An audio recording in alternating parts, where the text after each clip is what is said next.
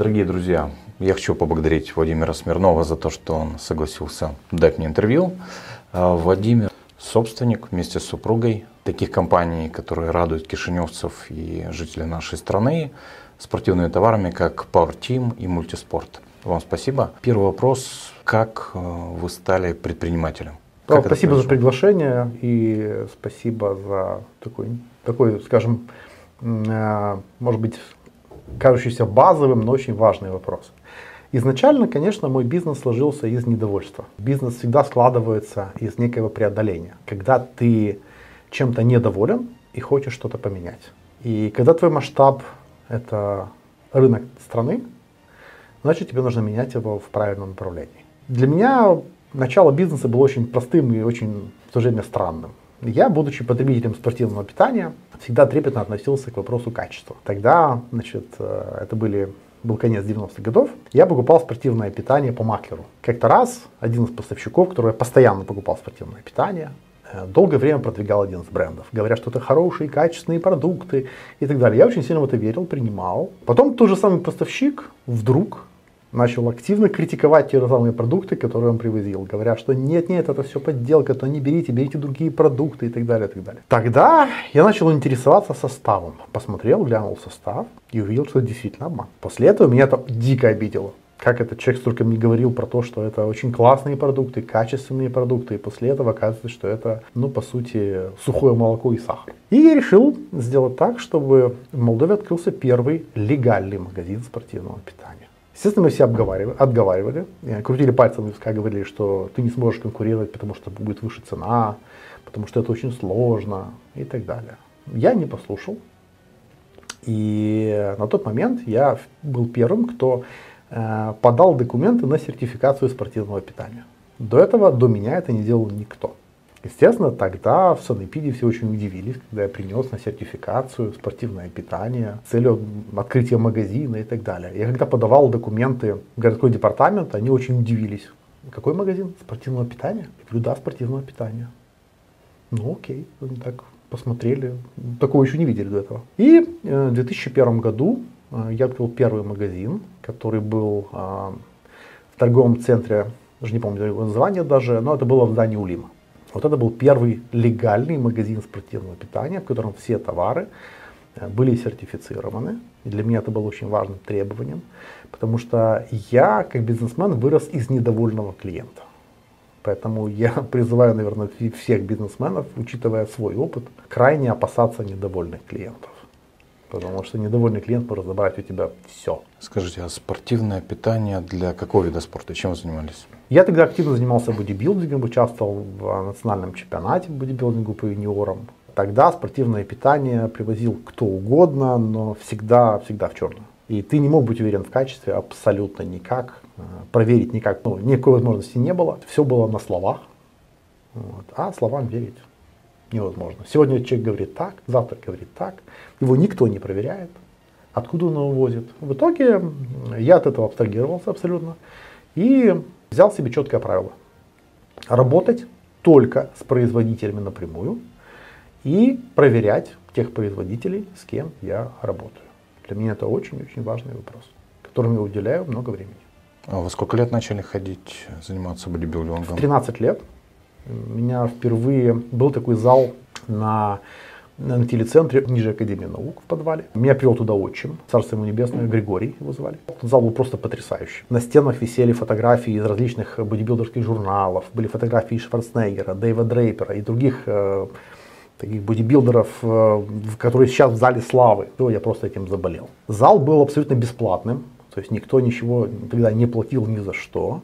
Единственное, что нужно было, э, согласно графика, убирать этот зал, наводить порядок, подметать, убирать. Начало 90-х годов. Владимир, я впервые встречаю человека, который начал заниматься бодибилдингом раньше, чем я. Я начал заниматься в 90-м году, мне было 14 лет. Это было здесь, на территории Альфа, где у меня офис. Бодибилдинг, он такой дружественный вид спорта, в котором ты соревнуешься в первую очередь сам с собой. Благодаря этому ты ставишь цели, потом соревнуешься с самим собой, борешься сам с собой, преодолеваешь сам себя становишься конкурентом тем, кто не хочет правильные, качественные вещи продавать. И я помню, что вы со своей супругой познакомились как раз где-то, где она была фитнес-инструктором. Она работала в сети фитнес-клубах «Амазонка». Я как раз им привозил спортивное питание. Вот. Ну и, собственно говоря, допривозился до троих детей. Вот. Видимо, удачно привез спортивное питание, правильное спортивное питание, которое привело к трем детям. Как вам работать с собственной женой? Потому что, насколько я знаю, вы директор компании, она финансовый директор. И как вам работается вместе? Потому что, когда заканчивается рабочий день, начинается уже быт. И фактически вы чуть ли не круглые сутки находитесь вместе. Угу. Как, как вам, комф, насколько комфортно для вас это? А, ну, нас, конечно, повезло с женой, потому что это тот человек, который меня всегда дополняет и поддерживает. Это тот человек, который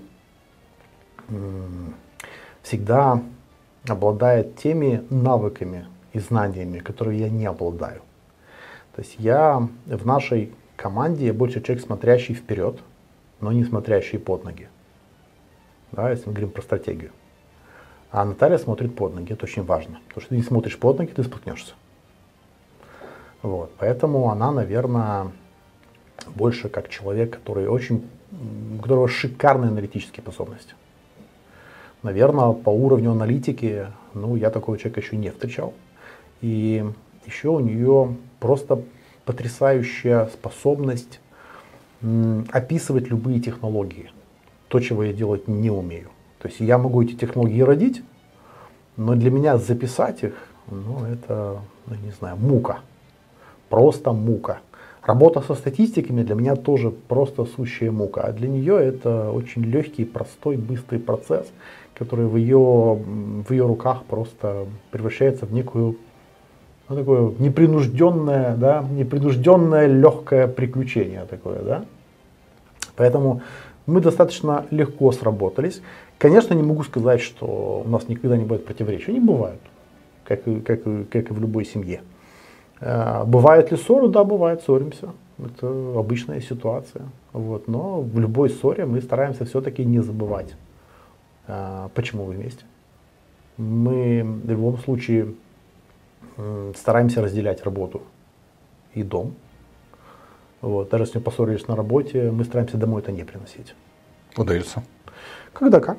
Когда удается, когда не удается. Но в общем и целом э, нам удается сохранить тот необходимый баланс, вот, э, который нам позволяет э, быть эффективными.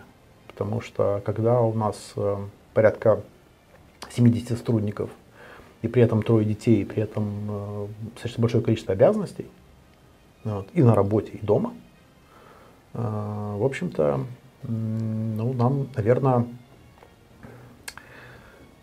суждено свыше да, уметь находить какие-то правильные стороны общения и находить правильные слова. Вот. Э, мне повезло с Наташей, что она никогда не впадает в истерики. У нее нет такого состояния, как истерики. Она всегда очень спокойный, взвешенный человек. Вот. Ну, наверное, я тоже не являюсь каким-то э, истериком и так далее. И поэтому мы всегда, общаясь, в основном, конечно, пытаясь логически выйти из той проблемы, из любой проблемы, которая складывается. Вот. Поэтому, ну, наверное, и в этом плане очень сильно воспитывают дети нас, не мы их, а они нас, вот, эм, заставляя по-другому относиться к каким-то сложностям.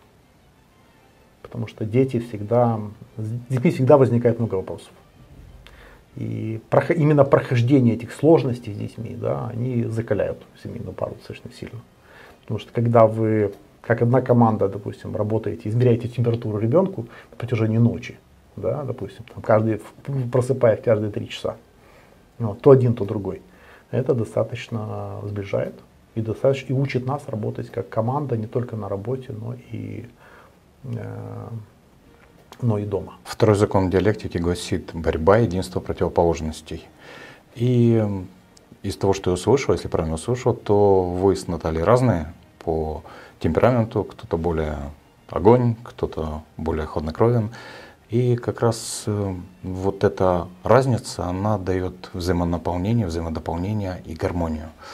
А скажите, а вот ваш бизнес, которым вы уже занимаетесь фактически больше 20 лет, да, 23. 23 года. Uh-huh. Вот этот бизнес, он для вас как что? Это как бизнес, как проект, как ребенок? Что для, для вас? Для меня это стиль жизни. Эм, я тот человек, которому важно быть эм, первооткрывателем в чем-либо. Да? Например, для меня очень важно было стать э, человеком, который открыл первый э, легальный магазин спортивного питания. Потом, когда мы открыли мультиспорт, это был первый мультибрендовый спортивный магазин. Да? Нам, мы это сделали первыми. Э, до этого подобных магазинов не было в нашей стране. И для меня вот это очень важно. Ну, мы в промежутках между этим, я открыл первую фабрику детских площадок в нашей стране. Вот. Э, мы сделали экспорт впервые, да, тоже в этом, в этом промежутке приблизительно между пауактивными и мультиспортами. И для меня это было очень важно, и сейчас тоже очень важно. То есть э, привносить в нашу страну что-то новое и быть э, первым в чем-либо мне очень важно. И очень приятно, что вторая половина дает крылья для этого. А, мои близкие дают мне крылья для этого.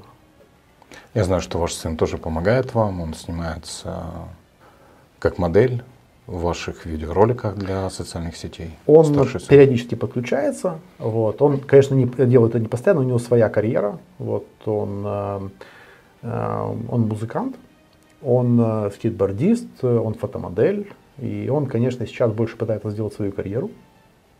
Вот. Я надеюсь, что со временем в будущем он согласится помочь нам, да, что называется, и, возможно, согласиться э, быть продолжателем того, что мы делаем. Вот. На сегодняшний день он, э, мы ни в коем случае не настаиваем на том, чтобы наши дети продолжали то, что мы делаем. Мы все-таки хотим, чтобы они пришли к каким-либо решениям самостоятельно, осознанно. Потому что заставлениями никакого позитивного результата достичь нельзя. Это мы знаем по себе. Да, когда особенно наши старшие нам говорили, иди учись, например, туда-то. Почему? Потому что я так хочу. А в итоге, естественно, ты стараешься сделать э, либо по-своему, чтобы сделать наоборот, да? либо если делаешь и у тебя не получается, ты обвиняешь в своем неуспехе того человека, который тебя заставил это сделать. Не хотя такого с своими детьми, я сказал, ребят, вы можете делать то, что вы считаете нужным, быть тем, кем вы хотите, но есть одно но. Смотрите, с компанией родителей вы начинаете с уровня плюс один. Если, если вы начинаете какую-то свою работу, да, вы должны будете начинать с уровня минус один. То есть свой бизнес. Если просто идете на работу, вы идете на уровень. То есть получается, э, плюс один это если вы с родителями, ноль вы просто идете на работу, минус один если вы начинаете свой бизнес. Да, потому что довольно тяжело подняться даже до нуля и до плюс один. Да. Э, за вас, э, я им говорю, определенная работа уже была сделана. Ваша задача с уровня плюс один стартануть вверх. Вопрос в том, что вы должны быть готовы для уровня плюс один. Когда вы готовы для уровня плюс один, значит, соответственно, вы уже стартуете вверх. Максимально успешно, потому что стартуете не с нуля, не с минуса, а с плюс один. Вот так я им объясняю. И говорю, ребят, но никто заставлять вас идти, продолжать наше дело не будет.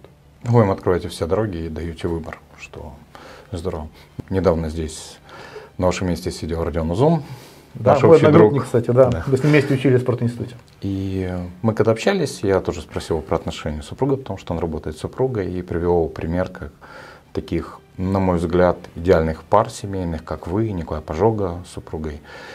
И когда-то, когда вы были на, выступали в бизнес-клубе КМБ Премиум, тогда я вспомнил, сейчас пригласил с Натальей, это был очень классный опыт, когда семейная пара выступала, рассказывала, потом Амир приглашал Николая Пожога с супругой.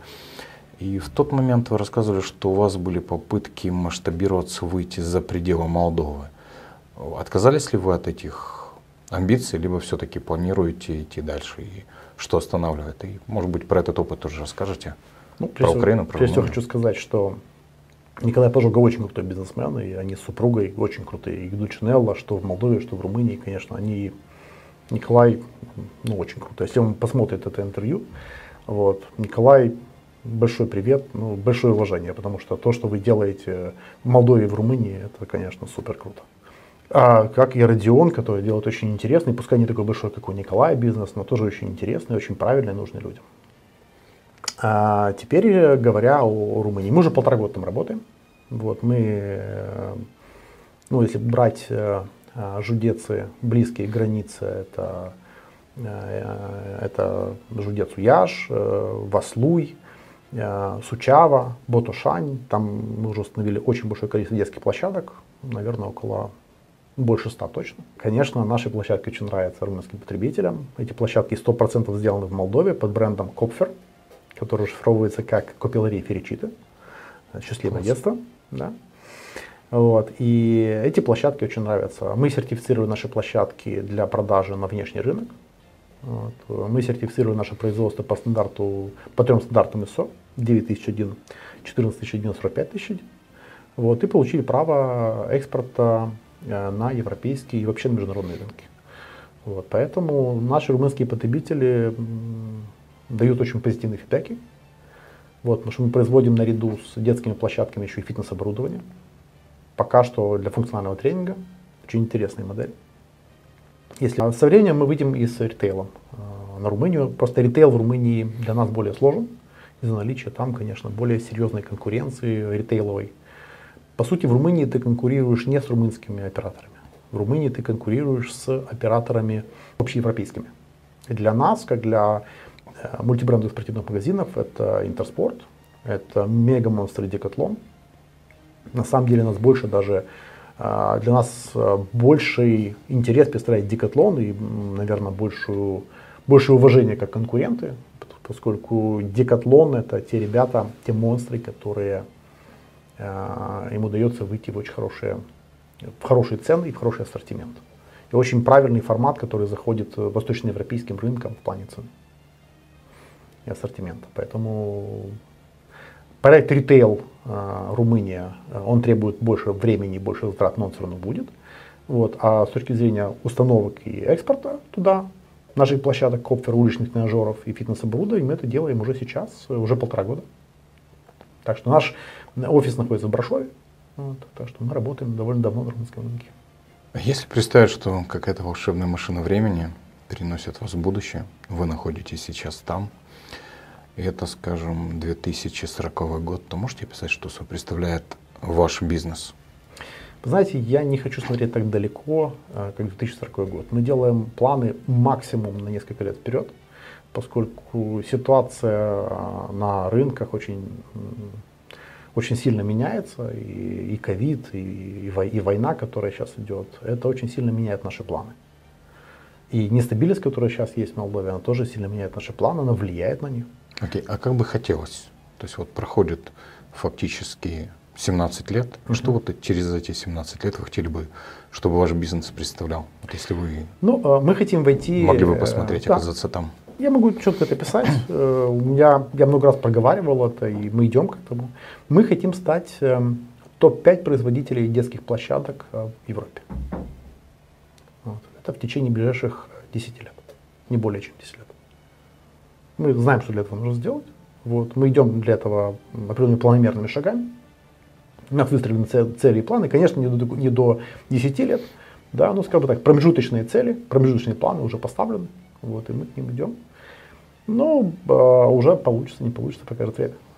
Здорово. Я правильно себе представил, что вы, наверное, относитесь к тому типу людей, которые не верят в волшебную таблетку и верят в то, что планомерно, степ-бай-степ можно строить бизнес, ставить цели, идти к ним. Только так. Я изначально с удивлением смотрю на современный бизнес. У меня он ну, связанный там с биткоинами, с другими вещами. Как бы для меня, честно говоря, я привык к другому бизнесу. Я привык все-таки давать э, ну, некую ценность. И я хочу, чтобы ну, мне более понятен бизнес, который э, что-то привносит в общество. Поставил детскую площадку, да? ты, видишь, ты видишь, дети играют, ты получаешь какие-то деньги. Ты привез интересный бренд на рынок, ты его правильно продвинул, люди покупают товар этого бренда, ты зарабатываешь какие-то деньги. И так далее. То есть э, я все-таки привык, э, как вы говорите, степ-бай-степ все делать. То есть ни в коем случае не, не пытаясь как-то перепрыгнуть через три шага и так далее. Поскольку я понимаю, что ты можешь не допрыгнуть. Поэтому я предпочитаю делать небольшие шаги, которые э, меньше дают э, вероятность падения.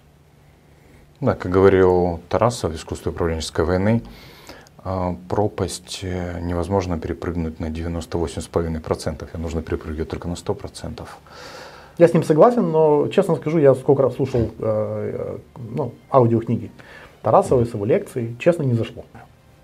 Хотел бы вам э, задать вопрос, и перед этим скажу свою точку зрения. Каков основной замысел вашего бизнеса по мультиспорту, по спортивному питанию, потому что, например, мы продаем бизнес-образование, и у нас есть такой замысел. Лично то, почему я этим занимаюсь, бизнес это прежде всего про деньги, Конечно. но помимо этого всегда что-то, то, что тебя мотивирует заниматься им. Для меня, например, это то, что основной замысел люди, которые будут учиться, получать новые знания относительно бизнеса, менеджеры, собственной компании, они будут это начинать использовать в компании, что-то докручивать по искусству маленьких шагов, кайзан. Когда они начнут это делать, начнут улучшаться их компании. Когда начнут улучшаться их компании, начнется улучшаться экономика и нашей страны, несмотря да. ни на что. И, соответственно, каким-то образом улучшаться весь мир. Потому что когда мы что-то создаем, это гораздо более позитивно, чем когда мы просто потребляем что-то. Вот поэтому какой основной замысел вашего направления по продаже спортивного питания, по продаже спортивных товаров, спортивной одежды, обуви? Очень хороший вопрос. И ответ очень простой. Мои цели продажи большого количества одежды и обуви, они спортивные. Они напрямую связаны с количеством людей, вовлеченных в спорт. Поэтому я очень хочу, чтобы как можно больше людей вовлекалось в спорт. Очень хочу продавать как можно больше и больше. Меня, на самом деле, меня волнуют цифры. И меня волнует, конечно же, окружающая среда в плане создания неких лучших условий для, создания, для, для занятий спортом. Поэтому мы работаем, мы строим стадионы, например, те же самые, да, чтобы там можно было заниматься теми видами спорта, для которых мы продаем и одежду, и спортивное питание. То есть основной целью, основной вообще идеей ключевой компании, которая сформулировалась достаточно давно, является создание условий для того, чтобы каждый человек имел оптимальные условия для физической активности и занятий спортом. Мы начали с какой-то базы. Нашей базе было спортивного, спортивное питание, откуда мы пошли. Потом было спортивное оборудование. Сперва для фитнес-клубов, мы оснастили порядка 100 фитнес-клубов. Потом пошли уличные площадки для стрит-воркаута, уличные тренажеры, стадионы. И сейчас мы этих всех людей одеваем. Для меня, на самом деле, огромное удовольствие. Я вам рассказывал, что, будучи вот мы с супругой пошли вечером в Черномор и видели рядом компанию. Один из мужчин был одет полностью из нашего магазина. Нашу одежду которую мы привозим, я ее узнаю издалека. А тут человек сидел прямо рядом. Возникают всегда очень приятные впечатления от этого. Ты понимаешь, что ты для этого человека привез э, хорошие, качественные вещи. В Молдове до того, как мы начали заниматься брендом The North Face, это мировой известный бренд, да, вот. А оригинального North Face не было вообще. То есть у нас до сих пор 90% рынка это просто фейки. Весь уник полный этих фейков, центральный рынок полный фейков, Кали Басарабии полно фейков и так далее. Да? Мы были теми, кто получил статус официального ритейлера, привезли и показали North Face, настоящий North Face нашему молдавскому рынку. И, например, когда бегун пробегает в кроссовках Мизуна, мне приятно, я понимаю, что это я сделал. Возможно, я его смотивировал бегать. Почему? Потому что на самом деле большинству из зрителей, возможно, будет знакомо это, это впечатление, это ощущение, когда купил новые кроссовки и ждешь утренней пробежки. Это потрясающее ощущение. Когда у тебя есть новые кроссовки, ты понимаешь, что завтра утром ты побежишь в новых кроссовках. Это абсолютно незабываемое впечатление. На самом деле, ребят, я желаю каждому из вас э, пережить это ощущение, это впечатление. Это просто круть. Мне очень нравится другой ваш бренд относительно кроссовок. Лично мне очень зашел Asics. Я потом изучил, узнал, у меня младшая дочка скинула, что это японский бренд. Просто когда я хожу в них, нога себя чувствует офигенно. И насчет того, что ваши товары, они, кстати, подходят не только для спортсменов. Да, и мне очень нравится casual, который вы продаете. Я постоянно ношу его. Так что если бы сейчас я не был в костюме, то какая-то часть, скорее всего, ну, как минимум кроссовки там, может быть, свитеры были как раз бы из вашего магазина. То есть это просто классные, Спасибо за высокую оценку, Павел. классные вещи. Спасибо, очень приятно. Вот. Если бы вы смогли, вы проживаете свою жизнь, если поверить в то, что, опять же, не знаю, верите, нет, переселение душ, какое-то количество жизней, какую жизнь, э, жизнь какого человека вы хотели бы еще прожить, чтобы получить его опыт? Сложный вопрос, я об этом не думал, и, наверное, сейчас я вам такого ответа дать и не смогу, потому что очень глубокий вопрос, над которым, возможно, нужно задуматься. А с другой стороны, надо ли? На самом деле, знаете, жизнь довольно короткая штука. Нет, мне кажется, смысла думать о, о том, на что ты не можешь повлиять. Тогда, может быть, назовете каких-то ваших кумиров, либо тех людей, героев, у которых вы брали какие-то черты для того, чтобы улучшить себя? Ну, вы знаете, я вот в последнее время могу просто поделиться. Я слышал от Роберта Киосаки в одном из интервью. А сейчас главные учителя находятся в Ютубе. Я в последнее время очень подсел на очень интересные подкасты. Бедрос Киулиан. Он фитнес-блогер, мотивационный блогер очень классный. Начиная от фитнес-тренера, сейчас он стал большим э, богатым человеком достаточно. Вот у него там несколько своих крупных компаний там, с оборотом, если не ошибаюсь, там порядка 100 миллионов э, долларов. И вот он э, очень хорошо и четко может сформулировать те вещи, которые крутятся вокруг тебя, но которые ты не можешь собрать в четкие фразы. Вот он это может сделать очень четко, и его видео всегда меня мотивирует. То есть это больше напоминает для меня, как, наверное, ведро холодной воды, которое ты выдаешь на себя и вынужден после этого собраться и идти вперед. Это такой важный вопрос, потому что умение правильно формулировать э, задачу свою, свою цель, коротко, является, наверное, основным побудительным и мотивирующим фактором, двигающим тебя вперед. Великий французский философ Шарль Луи Монтеске говорил, что мы все растем, развиваемся, когда общаемся с другими людьми. На данный момент это на себя эту функцию берет YouTube, социальные сети, а в реальной жизни, офлайн, с кем вы общаетесь и кого третесь мозгами для того, чтобы получить какие-то инсайты? Скорее всего, было сказано в прошлом веке однозначно, да? Ну, это, а может быть еще раньше. Там 1700 и 1800. Тем более, 18 век. Э, ничего не поменялось. Э, любые изменения в нашей жизни идут только через общение с э, другими людьми, дающими вам некие возможности для движения. Однозначно участие в любых каких-то форумах, встречах очень хорошо формирует твою картину мира. Ни, никакая соцсеть не может сформировать твоего мировоззрение таким образом, чтобы оно было тебе полезно. Оно не формирует связей. Это очень важный аспект. Э, поэтому, когда мы говорим про какое-то участие тебя э, в и встречах, допустим, с какими-то новыми людьми, естественно, должны быть встречи с людьми, которые выше тебя. Выше, лучше, умнее и так далее. Слава богу, в моем случае таких людей очень много. Вот, и поэтому я стараюсь с ними встречаться. Их очень тяжело найти, потому что эти люди всегда заняты. Эти люди не сильно публичны. Эти люди, они менее публичны. Это те люди, которые могут что-то менять. Это те люди, которые реально зарабатывают. Потому что на самом деле, если мы посмотрим э, на реальность большей части, наверное, блогеров, да, очень мало из них э, занимаются реальным бизнесом. Поэтому надо общаться больше с реальными бизнесменами. Самый простой э, вариант определения реальный бизнесмен, нереальный, да, это любой ресурс, показывающий цифру реальной прибыли и реального оборота компании. Смотришь на это да, и понимаешь, что с этим человеком имеет смысл общаться. Это может быть не сильно приятный человек, это может быть не сильно с виду интересный человек, может быть, но на самом деле, когда ты общаешься с человеком, который, допустим, которого оборот компании хотя бы миллиард лей, ты понимаешь, что этот человек чего-то достиг. Он достиг не просто так. Человек может быть не медийный абсолютно. Вот, но ты понимаешь, что человек много чего достиг. Очень много идут выставки.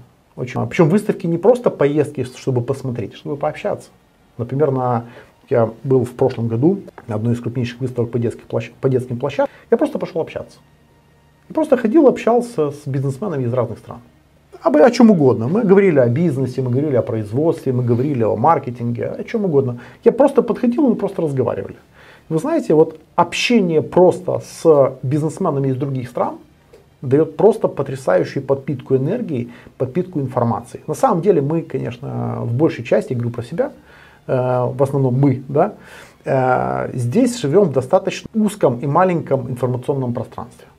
Когда ты смотришь все только на русском языке, ты очень сильно лимитируешь свои, э, свои возможности в плане познания информации. Я, например, с удовольствием и читаю, и, и общаюсь э, и на румынском, и на английском. И могу сказать, что когда ты свободно общаешься, читаешь, смотришь блогеров э, на этих языках, у тебя формируется совсем другое мировоззрение, ты получаешь совсем другую информацию. Вот. В частности, могу сказать, что очень сильно развивает общение а, с бизнесменами из, там, из США, из развитых стран. Потому что эти ребята, работают в очень конкурентной среде долгое время. Ты можешь очень многому у них действительно научиться. Они мыслят более глобально. Допустим, если здесь мы мыслим более местечково, мы считаем, что там условно наша Молдова является чем-то для нас большим и так далее. Как-то раз мы общались, я был на выставке в Китае, Мы общались с одним из э, бизнесменов, я ему говорю, вот, говорю, а что вы идете на рынок России? И он абсолютно правильно сказал, он говорит, а зачем? 40 миллионов, огромная страна, плохая логистика, дорогой вход на рынок. Рядом есть Индонезия, 380 миллионов. Легкий вход на рынок, да, маленькая площадь, или есть Япония, 110 миллионов. Маленькая страна, богатые люди, дешевая логистика. Что еще нужно для бизнеса? Или Индия. Понимаете? Поэтому, а мы живем здесь, в очень маленькой стране. Да, где там по, по факту 2,5 миллиона человек, но по сути все крутится в Кишиневе, где проживает там 800-900 тысяч человек. Учитывая ограниченность информационных ресурсов как на русском, так, так и на румынском языке, не зная английского, ты сильно себя лимитируешь. Поэтому, наверное, такая основная рекомендация учить английский, смотреть э, э, максимальное количество информации на английском языке, потому что интернет в основной своей массе англоязычный. Если какие-то вещи нужны, то на английском они точно есть. Не секрет, что русскоязычные ресурсы в большинстве своем это просто перевод. Владимир, я слышу мнение от нескольких людей о том, что если ты хочешь делать бизнес в Румынии, то тебе нужно находиться там, потому что было много кейсов, когда бизнес очень быстро сворачивался. Вы не задумывались о том, чтобы переехать, например, в Румынию? Задумались, конечно. Конечно, задумались. Э, вы знаете, я э, был на рынке Румынии уже с 2009 по 2011 год, мы там прогорели замечательно. Я понял почему, и уже учитывая эти ошибки, я туда вернулся по новой. И безусловно там надо жить, это факт. Бизнес в Румынии обладает э, теми плюсами, что румынский рынок больше открыт для технологий, чем молдавский. Учитывая то, что нет экономических границ, таможенных границ с Евросоюзом, ты можешь абсолютно свободно производя, экспортировать свою продукцию, условно, там, хоть, хоть в Португалию. И при этом ну, у тебя будет единственная граница, где просто проверят документы, но ни в коем случае не будет никакого досмотра, ничего, это будет Венгрия. В итоге, вот я даже общался с одним из своих конкурентов и говорю, слушай, говорю, вот, говорю, вот вы вступили в единое экономическое пространство. Я говорю, что тебе это дало? Он говорит, смотри, говорит, сейчас видишь, отгружается машина? Я говорю, вижу. Говорит, это на Францию. Он говорит, а вот это заказ, видишь? Я говорю, вижу. Э, он говорит, это на Голландию. Он говорит, если бы этого не было, рынок Румынии, он небольшой. Да, он больше, чем Молдова, но он небольшой. Естественно, люди мыслят более глобально. Смотрите, здесь, в Молдове, мы максимально концентрируемся на неправильных вещах. Мы концентрируемся на том, как отбиваться от, от э, проверяющих. Мы концентрируемся на том, чтобы выполнить абсолютно идиотские требования, связанные там, с сертификацией и так далее мы имеем нелояльную конкуренцию, допустим, онлайн-магазинами. Абсолютно нелояльную. Об этом, если вы позволите, мы еще позже затронем. Когда ты работаешь а, в пространстве Евросоюза, если товар произведен в Евросоюзе, тебе не нужна его сертификация. Для поставки любого товара все, что тебе необходимо, это инвойс и упаковочный лист. Все. Загрузил в машину, отправил. Логистика недорогая, куча транспортных компаний которые очень быстро, очень быстро и недорого везут товар в любую точку Евросоюза. Минимальная регламентация и большая скорость бизнеса. В Румынии ты концентрируешься больше на том, как делать бизнес и как делать маркетинг. У нас ты концентрируешься на э, законодательных нормах, на сертификации ненужной и так далее. Я приведу пример просто. По спортивному питанию нас заставляют делать э, регистрацию добавок. Такой процедуры в Евросоюзе нет. В итоге европейские производители, будучи одними из самых качественных в мире, не могут выполнить а, процедуры, требуемые, требуемые э, нашим санэпидом. Там этого нет. Оно произведено в Евросоюзе, все. Все, что тебе нужно, сделать грамотный маркетинг, грамотный быстро доставить это потребителю. То есть ты концентрируешься на заработке. Да, там есть налоги, но они, в Румынии налоги не выше, чем у нас. Сейчас, если, допустим, у вас э, микроэнтерпринтере, в Румынии микроэнтерпринтеры это э, предприятие с оборотом до полумиллиона евро в год. И у тебя хотя бы один сотрудник, ты платишь 1% оборота. Ну, у нас компания ипотечки НДС до миллион двести платят 4% оборот. Дальше вопрос вот в чем состоит. Чем более рынок открыт для импорта технологий, чем проще вывозить и завозить товар, сырье и так далее. Дальше ты не платишь НДС в аванс, как у нас. Ты импортируешь товар, ты платишь пошлины, когда и платишь НДС в аванс. Ты еще ничего не заработал с этого товара. НДС уже заплатил. Вперед.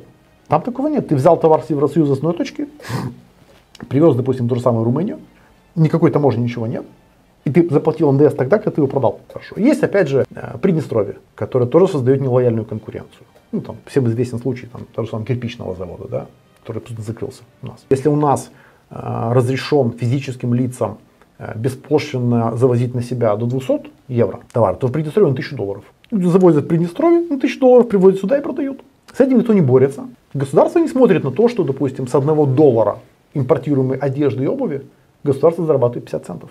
Это абсолютно убивает ритейл. Ты конкурируешь с онлайн-магазинами, которые не платят там ничего, не платят здесь ничего, а твои цены, которые заплатил 20% НДС, 10 или 15% таможенную пошлину зависит от товара. Да? Сравнивают с ценами товара, который продает онлайн-магазин, расположенный, скорее всего, в офшоре, импортирующий сюда товар напрямую физлицу, без оплаты таможенных э, и пошлин.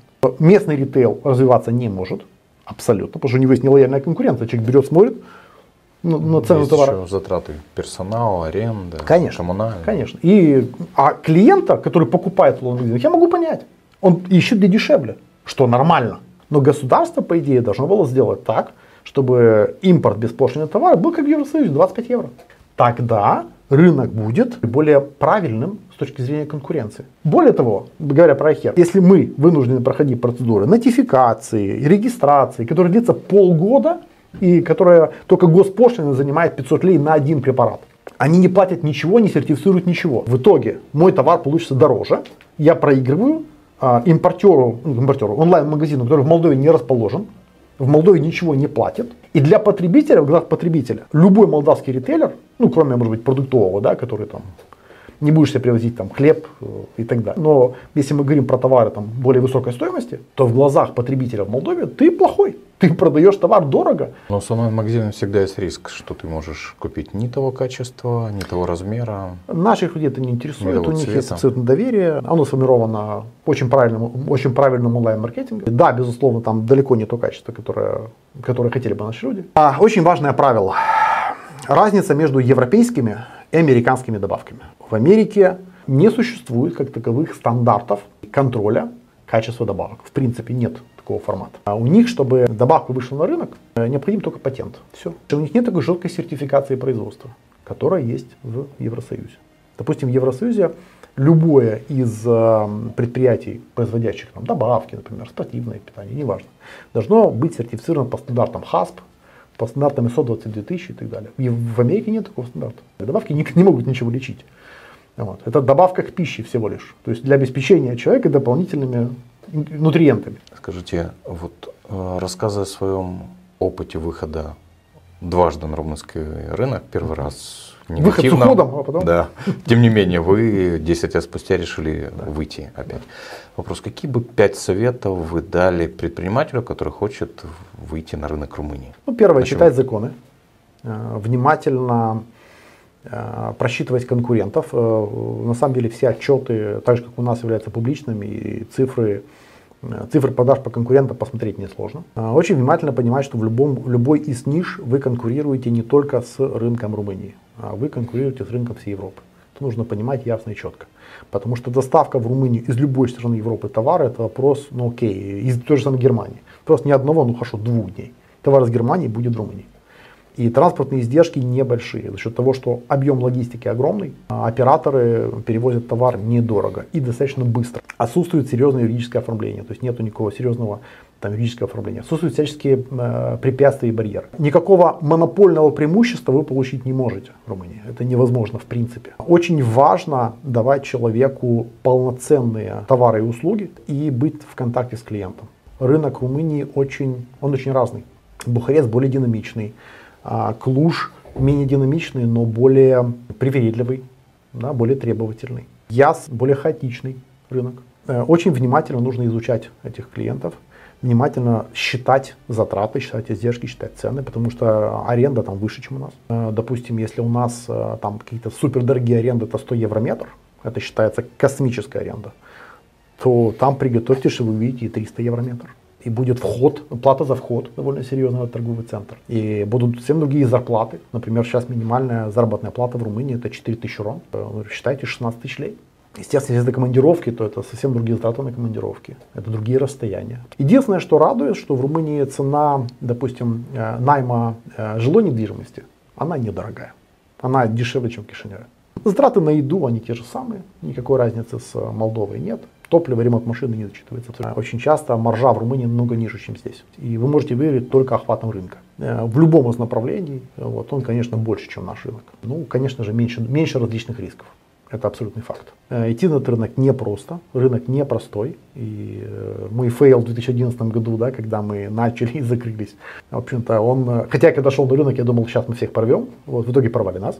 Поэтому вернулись уже с сознанием дела с исправленными ошибками и развиваемся достаточно нормально. Естественно, будем развиваться более усиленно, поскольку рынок, э, я считаю, довольно перспективный, именно за счет того, что Румыния соединена с Евросоюзом. Спасибо за советы. Я тоже внимательно их прослушал, несколько инсайтов словил. Скажите, если вернуться к человеческим отношениям, отойти от бизнеса, хотя нет, не только отойти от бизнеса, все люди на самом деле слабые, нет идеальных. С какими человеческими грехами в сотрудников, партнеров, клиентов, вы готовы мириться и с чем никогда? Не готов мириться с воровством, с пьянством. Однозначно не готов мириться с вовлечением политики в бизнес. Ну, политика и бизнес, они должны быть вместе никогда. Ну, просто никогда. Потому что партии меняются, политики приходят, уходят. Если ты построил свой бизнес на какой-то партии, то это не бизнес. Ну, естественно, соблюдать все законодательные требования, тоже важный такой аспект. А с чем готов мириться? Готов мириться, наверное, с трудным характером, потому что людей с простым характером не так много. Ты, наверное, более снисходительно смотришь на все. Уже понимаешь, что да, ну я же сам не идеальный, что буду этого человека э, там, ругать или как-то критиковать и так далее. Ну, посмотри на себя сперва. Да? Поэтому я смотрю на себя сперва, а потом, собственно говоря, критикую. Вообще, наверное, критиковать кого-либо не нужно абсолютно. Более того, если видишь, что человек тебе не заходит, ну, то есть ты не можешь с этим человеком работать, ты не продуктивен, по сути, главным показателем вашего сотрудничества, да, там, работы совместной является результат. И взаимная работа, если можете работать как тандем, качество успешного руководителя определяется тем, с каким количеством людей он готов работать в тандеме, в некой синергии. Маленький бизнесмен, да, допустим, который там, мастер, он может работать в синергии только с самим собой максимум со своим подмастерьем одним. Бизнесмен среднего звена уже может какую-то команду зажечь небольшую, да, там 3-5 человек. Они будут работать все в одном направлении. Супер-мега бизнесмены, там какие-то лидеры крутые, да, они могут сделать так, что тысячи, десятки, сотни тысяч людей просто работают в одном направлении, вместе, в унисон, э, в пас и так далее. Это потрясающе. Это просто, это, на самом деле, это, наверное, ощущение сродни, сродни оргазму просто, когда ты видишь результат, когда там сотни человек или десятки человек э, работают в одном направлении, ну, наверное, не наверное, а точно их э, эффективность умножается. Вот, наверное, именно так э, сдвигались горы, вот, именно так создавались какие-то значимые Э, открытия, значимые достижения. Именно так. А как бы вы оценили свой уровень благосостояния по десятибальной системе, так как вам хотелось бы то, что есть на данный момент? Ну, на пятерочку. По десятибальной шкале. По десятибальной. Да. А что для вас деньги?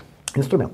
Инструмент. Деньги, в первую очередь, инструмент. Не один десяток лет я не смотрю за тем, там, чтобы не было что кушать и так далее. Да? Но для меня деньги это серьезный инструмент для работы. Как, наверное, для кого-то там ручной инструмент да, там, и так далее. Это цифры, которые меня впечатляют или наоборот расстраивают. Но однозначно это не такой идол, на который я смотрю как что-то. Вот, вау, деньги. Нет. Я смотрю на цифры, мне важны статистики, но молиться на деньги, ну, это глупо, наверное. Потому что деньги не приносят ничего. Киосаки говорит о том, что, собственно говоря, деньги являются... Сами деньги по себе, если они не вложены в какие-либо активы, да, это по сути мертвый продукт, который сам по себе имеет склонность благодаря инфляции уменьшаться. Поэтому, конечно, создание активов для любого человека и источников пассивного дохода является, в общем-то, мне кажется, таким наиболее важным. Уже когда ты входишь в азарт этого всего, да, то, конечно, уже ты работаешь не только над тем, что просто прокормиться, а уже ты смотришь на цифры, тебе важно получить, достичь некую цель. Но ни в коем случае деньги никогда не могут для бизнесмена например, для меня лично, деньги никогда не являются некой самоцелью. Ну, во-первых, грыбу карманов, с собой их не заберешь. Сами деньги ничего хорошего к себе не притягивают. И важно, чтобы твои активы что-то меняли. Например, там, то же самое мультиспорт он меняет что-то, да, там, Power Team что-то меняет. Для меня это важно. То есть совмещение да, некой прибыли с финансовых показателей, с, с изменением с моей точки зрения, с изменением менталитета, способа действий нек, э, некой группы людей. Чем оно больше, тем я успешнее. То есть чем больше людей последовали этому этому примеру, тем я успешнее. Деньги являются лишь следствием этого всего. Если ты это делаешь правильно, у тебя есть деньги. Ты делаешь неправильно, денег у тебя нет. Когда-то в моей компании еще в 2008 году мы занимались такой вещью, как разработка миссии компании. Я собрал собрание, и в итоге коллектив стал склоняться к тому, что главная миссия – это заработать деньги. Бабо. Я тогда сказал такую метафору, что деньги как бензин для автомобиля. Когда ты заливаешь его в автомобиль, он может ездить, но смысл, если ты будешь ездить по кругу. Вот когда у тебя есть этот ресурс, ты можешь доехать из точки А в точку Б и двигаться дальше, достигать каких-то целей. Поэтому мне близко ваше отношение к деньгам. Для меня это тоже ресурс. В большей мере вы себя считаете руководителем компании или предпринимателем, бизнесменом? В большей или... части, да. Мне больше нравится, конечно, быть бизнесменом, чем руководителем, потому что все-таки руководитель это более такая техническая должность, которая подразумевает регулярный контроль и которая оставляет лишь немного времени для развития. Мне всегда времени для развития мало. Желания, да, они всегда происходят возможности. Очень правильно, мне кажется, Хаббард сказал, что компания всегда хочет потратить больше денег, чем у нее есть. Вот это абсолютный факт. Вот я тоже хочу всегда больше денег, чем у меня есть, поэтому в данном случае супруга возвращает меня на, на, на, эту землю, да, чтобы я не сильно э, уходил в эти расходы и затраты. Она заставляет меня подумать. Вот вообще такая э, классная синергия э, с моей всей семьей. Я обычно, знаете, когда есть какая-то идея, я закидываю всегда в семью и говорю, ну как вам? И я всегда очень благодарен своей бабушке, которая сейчас уже 80 шестой год, но она работала у меня достаточно долгое время, маме, своей замечательной супруге Наташе, которую любую идею подвергают сомнению. И когда ты начинаешь защищать свою идею, ты укрепляешься в понимании, тебе эта идея близка, есть ли у тебя аргументы на раскрытие этой идеи, есть ли у тебя достаточное желание достичь этого или нет. Начало любого, любого направления это всегда очень бурные обсуждения, очень такие яркие эмоции, да, с моей стороны защита, пытаются защитить это направление. Они говорят, нет, смотри, вот это не так, это не то, что ты здесь будешь делать, а если вот это, что ты тут будешь делать. На самом деле это такой, такое правильное, правильный такой анализ сильных и слабых сторон. Я хочу сказать спасибо всей своей семье за то, что они каждую идею пропускают именно через такое э, обсуждение. Через критику, почему нет, да, через сомнения, почему нет. Ты, обсуждая это, находя аргументы в защиту этого, ты или приходишь к тому, что это классно, или приходишь к идее, что у тебя аргументов нет. Сказать нечего. Если сказать нечего, значит надо еще идти и думать про эту идею. Правильно ее обыграть. И здесь, конечно, на самом деле жена бизнесмена, она играет очень большую роль. Ну, просто гигантскую, на самом деле. Всегда говорят, что за успешным мужчиной стоит э, очень хорошая, замечательная и правильная женщина. Это, наверное, постоянное кивание головой и рассказы про то, какой ты классный, они, наверное, тешат самолюбие, но они могут привести к катастрофе. А когда твоя идея проходит горнило обсуждений, говорится, огонь, воду и медные трубы в виде критики, какой конструктивной критики или конструктивных вопросов. Ты хочешь сделать что-то, расскажи, а для кого ты это будешь делать, а по какой цене, а давай подумаем. А скажи мне, как ты это будешь делать? И когда ты начинаешь сам это проговаривать, ты понимаешь, насколько эта идея сырая. Потому что идеи рождаются очень часто. Наш мозг на самом деле э, выдает огромное количество идей. И мы артикулируем их намного э, медленнее. За секунду может пронестись, не знаю, там десятки каких-то идей. Да? Именно проговаривание, обсуждение, критика, она и обтачивает эту идею. Чтобы эта идея пришла к какой-то ну, удобоваримой форме, которую ты хотя бы можешь себе объяснить. А важно, что ты объяснил это другим людям, близким людям, которые тебя или поддержат, или не поддержат. А если у тебя нет никаких идей, а идея только потратить деньги, они скажут, уважаемый, подожди, у тебя есть аргументы? Нет. Иди еще подумай. Вы придумали идею, вы обсудили, да. вы пришли к ее реализации, да. реализовали. Ну, к примеру, как кейс, вот вы открыли магазин в Молдове, либо площадке в Румынии. Да. Что вы чувствуете в этот момент, когда вы все уже там, открытие? Какое ощущение а, внутри? Вы знаете, я не могу сказать, что это ощущение какого-то мега кайфа, потому что для меня основной кайф это когда я реализую эту идею. Я помню, когда делал первый мультиспорт, я еще магазин был весь бетон. Я ходил по магазину и камешком рисовал. Здесь будет это, здесь будет это, здесь будет то. Вот. Потом беру схему, начинаю рисовать. Да? А, и вот, наверное, само создание, процесс самого создания и является тем самым кайфом. А уже когда режешь ленточки, на самом деле, ты не чувствуешь того кайфа, потому что весь кайф ты уже получил тогда, когда ты двигался к этому. Более того, открытие это же просто некий, ну такой фактор, знаете, номинальный такой, да, стандартный. Для себя ты этот магазин уже открыл раньше. То есть ты на открытии уже был до, до открытия, по сути. Для меня, вот, допустим, э, новый, новая сеть магазинов начинается с того, что я сам сажусь, и пытаюсь как-то нарисовать бренд.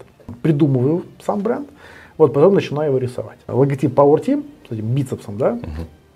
Я нарисовал, когда просто учился работать в фотошопе. Я взял фотографию Шварценеггера, вырезал кружочком его руку. Вот, собственно говоря, начался Power Team. Просто как три копейки абсолютно. Но вместе с тем это стало брендом. Что там многие приходили и говорили, это франшиза, это какой-то американский магазин. Говорит, нет, нет, молдавский бренд. Молдавский бренд. Да, Арнольд Шварценеггер такая легендарная фигура, которая оказала влияние на несколько поколений. Потрясающий тем, что человек. Он многих мотивировал пойти, захотеть стать таким же, как он фильмы, в которых он участвовал. И когда я узнал, не более 15-16, что оказывается этот человек не просто какой-то там тупой качок, а еще профессор математики, или там у него какая-то там докторская степень была, что-то. Если не ошибаюсь, что-то по, что-то по экономике. Ну, вопрос еще в уникальности человека, который приехал в США, не зная английского языка, закончив, там, если университет он заканчивал, и ставший губернатором штата Калифорния. Не, не, если не ошибаюсь, он был даже не один, а два срока. Это просто потрясающе. То есть быть настолько целеустремленным, быть настолько человеком, достиг, именно достигатором, и уметь мотивировать. Он даже сейчас, вот, вот сейчас я подписан, естественно, на него. Мало того, что всех впечатляет своим домашним зоопарком, своими там осликами замечательными и так далее, да, он там, видимо, притягивает такую аудиторию больше детскую там, или женскую аудиторию. Но он при этом еще и сейчас взял пятерых или шестерых ребят, и он их тренирует в онлайне. Шварценеггер, человек мультимиллионер, очень богатый человек, которому не нужно, в принципе, работать. С удовольствием просто онлайн тренирует ребят, обычных ребят. Спрашивая, как успехи, расписываем программы. Сам Шварценеггер. Наполнение через задачу. Благодарю вас за интервью. Это было очень интересно и познавательно. Спасибо в том числе для за меня. приглашение, Павел. С вами всегда приятно пообщаться. Уважаемые зрители, спасибо. Благодарю. Спасибо.